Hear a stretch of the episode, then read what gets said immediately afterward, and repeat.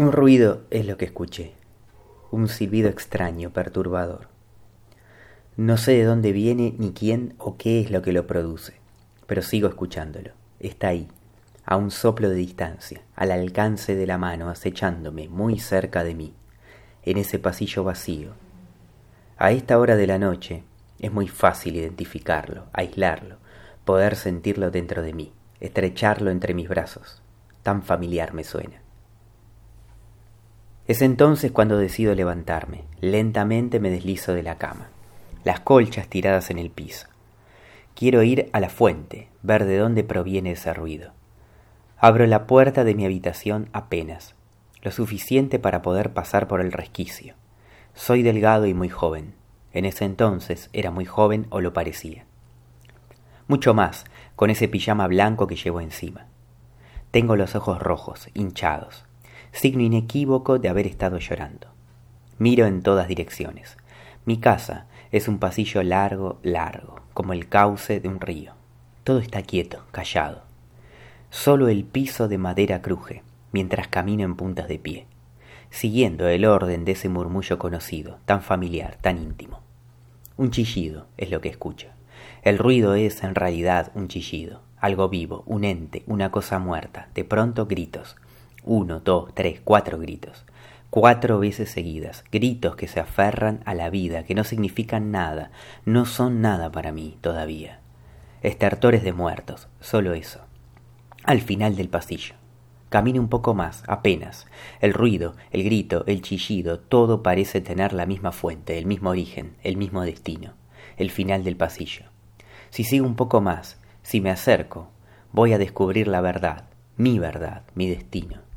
Estoy tan cerca, camino, por el piso de madera, descalzo. Los gritos ya no son gritos, son grititos, como animalitos, grititos finitos, agudos, muy suaves, como quejidos, duelen, ulceran la piel, la erizan, la queman, la lastiman, todavía, de solo escucharlos, de solo atenderlos, tocarlos, amarlos, beber esos gritos. Esos gritos son míos, mis gritos, gritos que salen de muy dentro de mí. Mientras grito, miro en penumbra las fotos de mis hermanitos chiquitos, colgadas sobre las paredes de ese pasillo frío. Mis hermanitos, blanquitos como yo, rubios, dorados por el sol como papá. Pienso en ellos siempre, pienso en lo que harían si aún estuvieran vivos, en todo lo que podrían haber sido, en lo que ahora serían.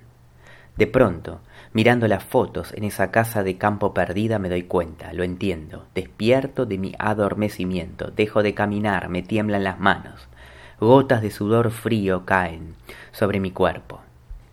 Pese a ser tan joven, comprendo todo, entiendo por qué lo hicieron, por qué tomaron esa decisión. Trato de no moverme en lo más mínimo, de no respirar, escucho.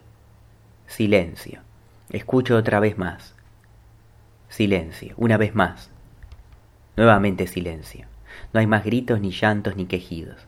Una vez que acepté lo que había pasado y pude perdonarlos, desaparecen los gritos. Ya no camino, corro, corro hacia el punto de encuentro, hacia el lugar donde vi por última vez a mis hermanitos chiquitos muertos con vida. Corro con todas mis fuerzas hasta llegar al sector tan temido. Ahí, justo ahí, me freno. No encuentro lo que busco, lo que tanto anhelo, ni rastro de mis hermanitos, ni rastro, solo el final de aquel pasillo vacío en esa noche de verano oscura y perdida, lejana en el tiempo ya. Decepcionado, regreso por donde vine. Todavía regreso, sigo yendo cada noche a escuchar los gritos.